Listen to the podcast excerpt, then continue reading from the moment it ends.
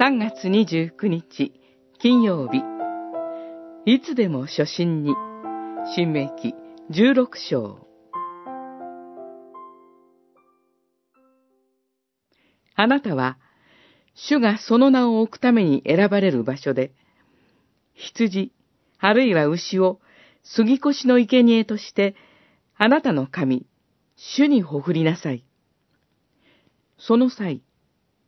酵母入りのパンを食べてはならない。七日間、酵母を入れない苦しみのパンを食べなさい。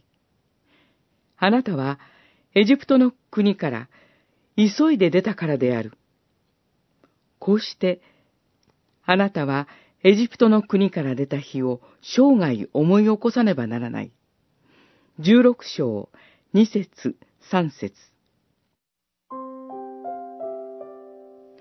このところで、神は祭りを通して二つのことを思い起こすよう求めています。一つは、神が何をされたか。もう一つは、イスラエルが何であったかです。具体的には、三大祭りである、杉越祭、七週祭、ペンテコステ、カリオ祭についてそれぞれ、その祝い方が細かく指示され、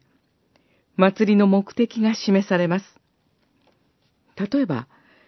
杉越祭であれば、エジプトの国から出た日を生涯思い起こすとありますし、七週の祭りは、気流者、孤児、家父といった社会的弱者と一緒に祝うことで、自分たちもまた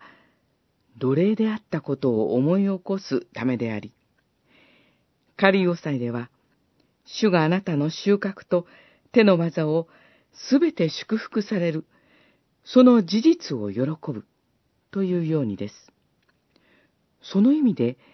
イスラエルの祭りは、ただのお祭りではありません。昔から今この時に至るまで続いている神の祝福を改めて覚え、自分自身も救われた身であるゆえに、弱者に対する正しい振る舞いをしているか、顧みる時です。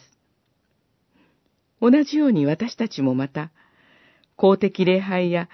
私的礼拝において、御言葉によって神の恵み深さを味わい、